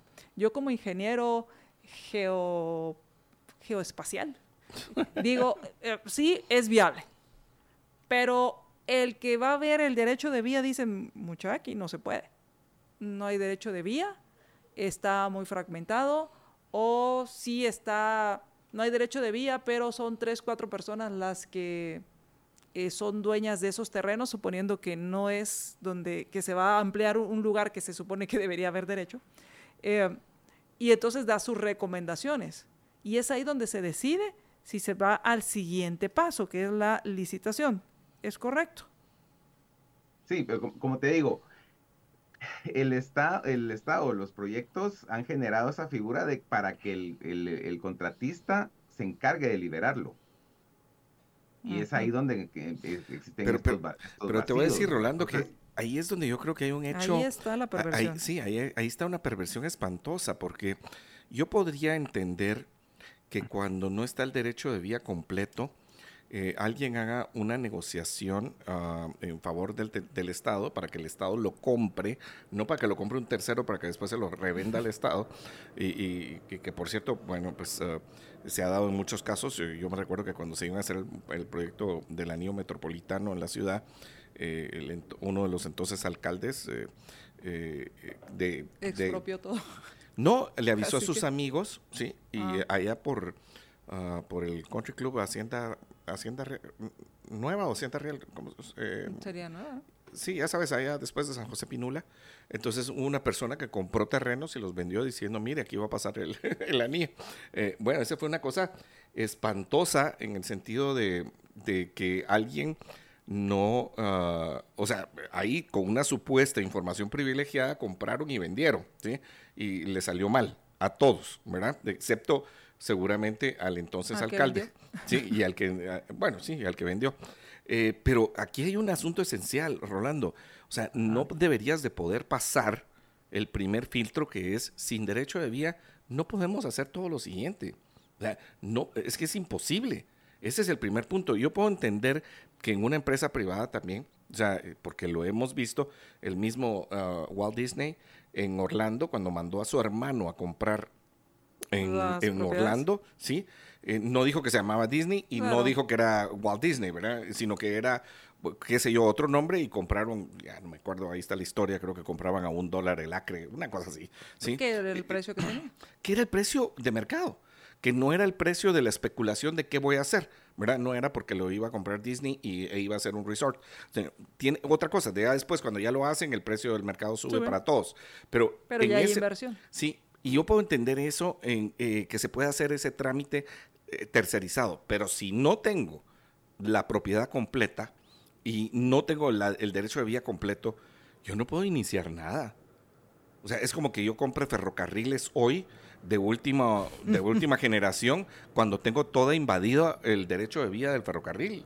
Rolando, y son tus palabras finales porque tenemos que concluir ah. ya, Rolando. Ok. Bueno, eh, hay que te digo, hay que hacer una revisión de todos estos, estos diseños y de alguna manera, pues la, la decisión que se tomó de suspender el, la construcción, pues va a ser para, para ver eso, ¿verdad? El diseño, pues sí, tiene costos, eh, si no es un proyecto pequeño, o sea, es, tiene que, todo el tema de estudios, pues lleva, lleva un valor de acuerdo a la, a la magnitud de la obra que se va a construir. Y de alguna manera debe de volver a, debe de pensarse, y te digo, también es un tema de, de educación a la población, ¿verdad? No pueden apropiarse de, de espacios que le pertenecen al Estado. Y de alguna manera generar esa, esa conciencia, hacer eh, patria y decirles, miren, miren, señores, aquí no pueden ustedes necesitamos desarrollar, deseamos hacer crecer el país, por lo tanto necesitamos que el bien común prevalezca y de alguna manera, pues ya son construcciones o algo, pagar los precios justos, ¿verdad? tampoco se puede sobrevalorar esta, estas propiedades que se encuentran dentro, dentro del derecho de vía eh, porque realmente son propiedad del Estado, o sea, no te puedes apropiar algo de, que, que no es tuyo, pues entonces, si señores, miren, de alguna manera nosotros necesitamos que esto se libere y vamos a negociar, ya que, y con esto, pues, echar a andar los proyectos, ¿verdad? No solo para este caso del puente para todo. Eh, si se volviera a retomar el tema del, del tren, de la, de la línea, todo el derecho de la línea férrea, también habría que hacer lo mismo.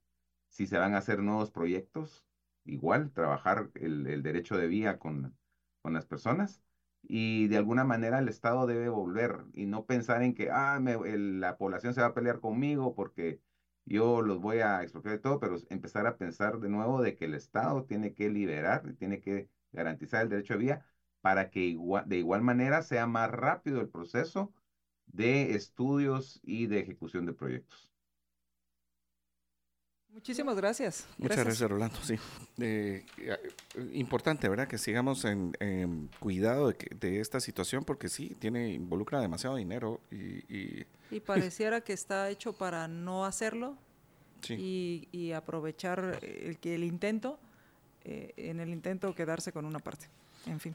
Bueno, pues ah, te agradecemos muchísimo, Rolando, de veras ah, que nos hayas aclarado algunas ideas de eh, este asunto del puente Belice 2. Feliz día. Feliz día. Bueno, entonces seguimos en Libertópolis por la mañana y hay otros temas que son importantes para eh, hablar acerca de las noticias que tenemos hoy, eh, María Dolores. Una de las noticias más importantes. Que no ha salido en, varios. Eh, no, salió por lo menos en. No sé si fue por la hora, no, no estoy excusando a nadie, pero ayer el, el flamante, lo voy a decir, el flamante ministro. Y tenemos las declaraciones, ¿eh? De Finanzas Públicas, sí, las tenemos. Sí, y, y dio, dio, una, dio unas declaraciones con respecto al presupuesto. Ok. Escuchémoslo. Sí. Estamos terminando de afinar los números, nos falta una presentación al gabinete, pero eh, ya casi está listo para pasar al Congreso de la República. En esta ampliación lo que estamos haciendo es ajustando los ingresos tributarios para que sean vinculados a la meta de recaudación que estamos revisando también en la administración tributaria y como siempre lo hemos dicho, los principales objetivos de esta ampliación es, en primer lugar, la educación, la salud en segundo término y la seguridad, que son los tres grandes retos. Estamos dejando también recursos vinculados al cumplimiento de diferentes metas de gobierno, entre ellas inversiones en vivienda, que tenemos un, como objetivo aportar 4 mil millones para inversiones en vivienda en los próximos cuatro años y estamos también haciendo un esfuerzo para toda la parte de remozamiento de escuelas. Este va a ser el programa más grande de remozamiento de escuelas en los últimos 15, 20 años. Y también tenemos un programa que nos va a permitir llevar agua y saneamiento de la mano con las inversiones que las municipalidades tienen que hacer para este efecto. Es probable que eh, esté en torno a los 10 mil millones de quetzales y esto nos permitiría tener un presupuesto en torno a los 126.500 millones, que es dentro del panorama presupuestario que el gobierno propuso a la sociedad a lo largo del año anterior. ¿Qué talito? Están haciendo el esfuerzo. Imagínate. ¿Qué, qué, qué esfuerzo? El esfuerzo de, eh, de pedir 10 mil millones para gastárselos. Imagínate el esfuerzo. Lo que no nos dicen es de dónde va a salir. Porque Mira, es una esfuerzo, ampliación. esfuerzo para pedir, sí, el Ajá. que yo tenía con mi papá, pero después, sí, después no creo que haya nadie que tenga esfuerzo para pedir, Ten- sí, o, o tal vez una esposa con un esposo Eh, cuando no trabaja o algo así. Pero yo les, te voy a decir, en ampliar el, presupuesto. sí, y ma- aproximadamente en 10 mil millones más. 10 mil millones para dejarlo en 126 mil 500 millones. Yo creo que aquí hay varios puntos. Las prioridades son educación, salud. salud y seguridad. ¿Sabes cuál no está? O sea, eh, porque dice educación, salud, seguridad, después Y habló habló de, de viviendas, de después 4 mil de millones. vivienda, sí. que van quieren invertir aproximadamente, no sé si mil lo mismo, millones. pero son mil millones por año si, si fuera lineal, pero podría ser que al no, principio le... son solo cua- cuatro mil para este periodo. No, no, no, cuatro mil millones en cuatro años, dijeron. Ah, esa- ese pedazo me lo perdí. Bueno, y después de eso, agua y saneamiento. Ajá. Sí. Agua y saneamiento, remozamiento de escuelas. Mm, ¿Sabes qué no dijo? O sea, que- que- porque uno a veces oye las prioridades, pero también hay que entender lo que no está en la prioridad. Exacto. ¿verdad? Lo que no está en la prioridad es la justicia.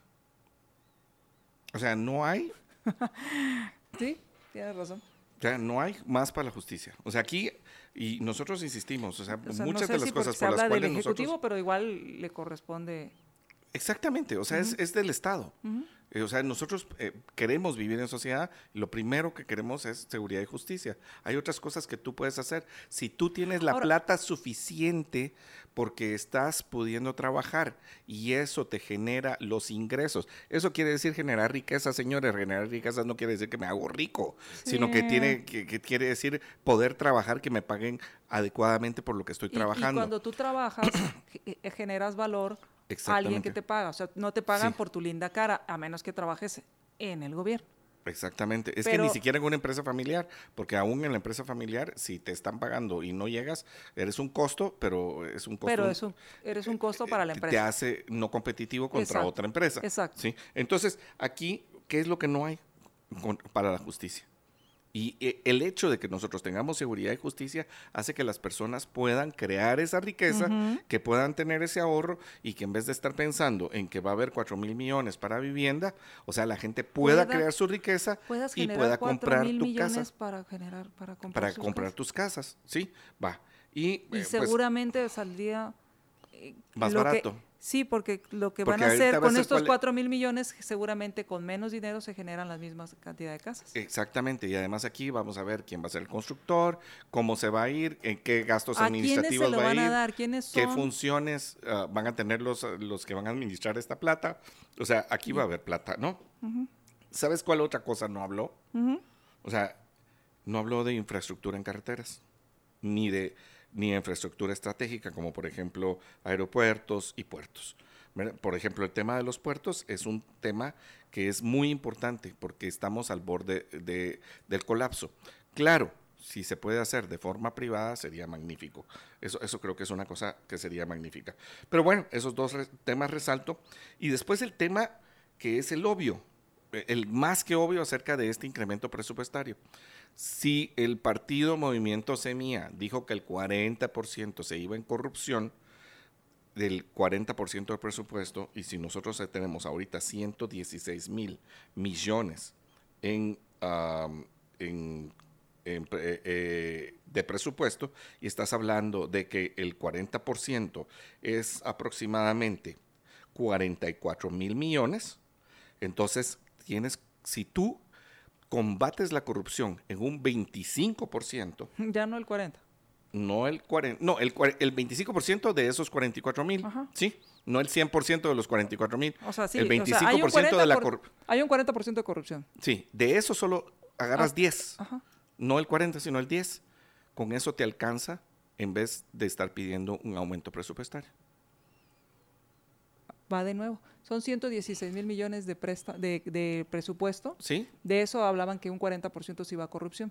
Son 44 mil. Son 44 mil. Sí. Si esos 44 mil, que son que, de los que se van a corrupción, logras detener el 25% de ese 40, Ya tienes suficiente ya tienes para no andar de pediche.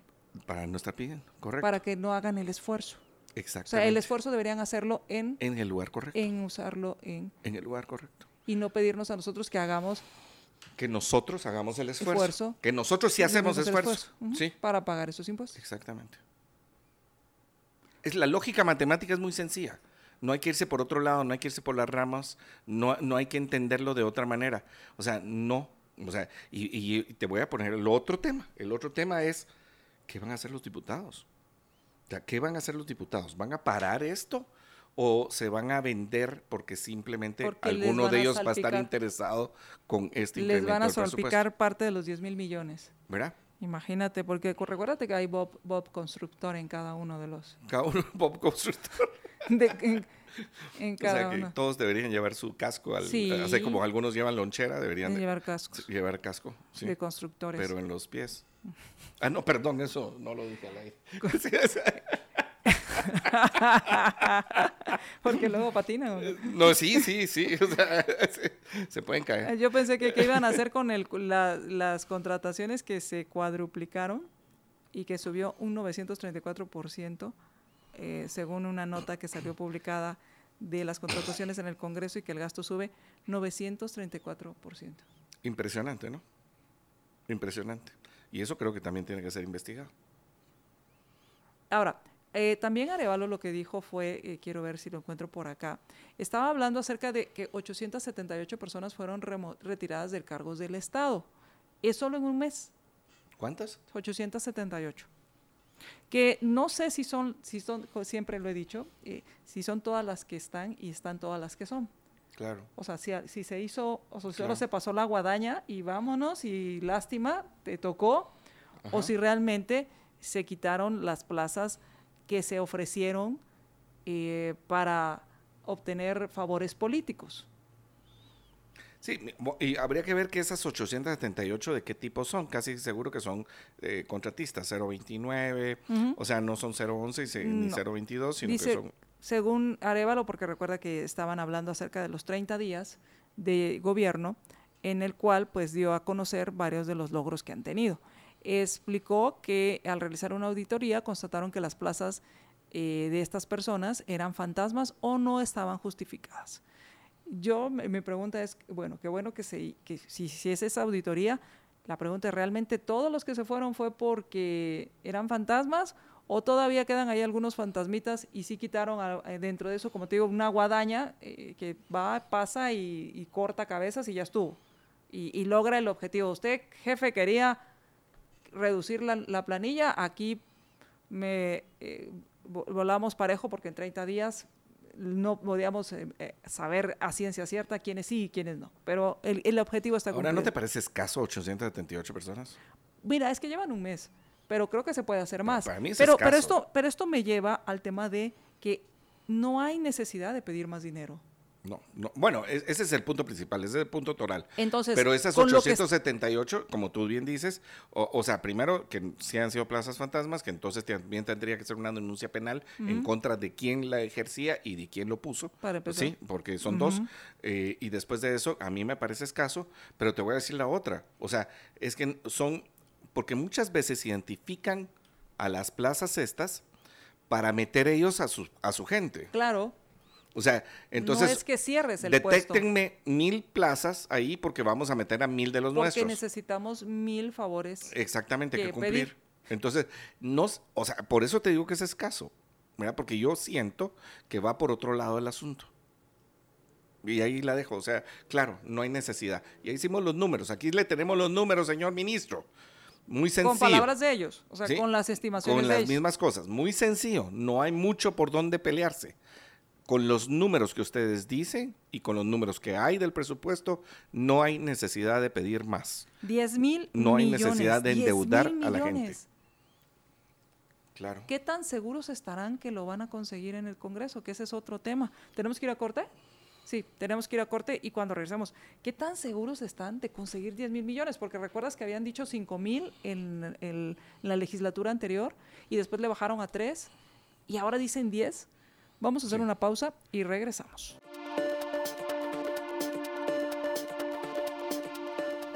Y ya estamos por irnos, pero, pero queríamos cerrar con esta nota eh, que, que, pasó un poco desapercibida, tal vez mañana saldrá en algunos medios, esperemos que sí, pero que salió un poco desapercibida, pero es que están hablando de 10 mil millones, mientras que estamos hablando, por ejemplo, de estos 1.700 ¿qué? 1.875 millones que va a costar el puente, este puente y otras infraestructuras que tengo entendido los van a revisar y qué bueno que están haciendo esto. Yo sí estoy de acuerdo con eso. O sea, si alguien dice que aquí estamos en desacuerdo con lo que está haciendo la ministra en ese sentido, no, qué bueno que lo está revisando. Qué bueno que lo están haciendo, auditoría. ojalá vaya más allá de eso y que también se, se presenten las denuncias.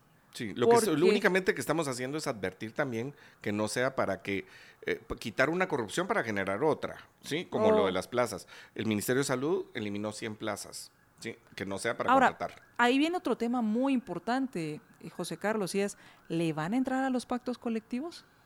Porque ahí, con eso vas a ahorrar también un montón de plata. Yo te digo que ahí hay un asunto muy importante, porque los pactos colectivos necesitan una ley fundacional para que no cualquier hijo de vecino que esté puesto en un puesto, ¿sí? tenga la oportunidad de crear su propio pacto colectivo como se le da la gana. Porque es muy fácil para un ministro de salud, un ministro de educación, ministra de educación, lo que, sea. Que no sabe si va a durar cuatro años. Y que le viene del norte. Y que lo único que le interesa es salir de ese año y entonces firma lo que se le, da la gana. Que no le hagan líos y, entonces va. Y, además de eso, imagínate la responsabilidad.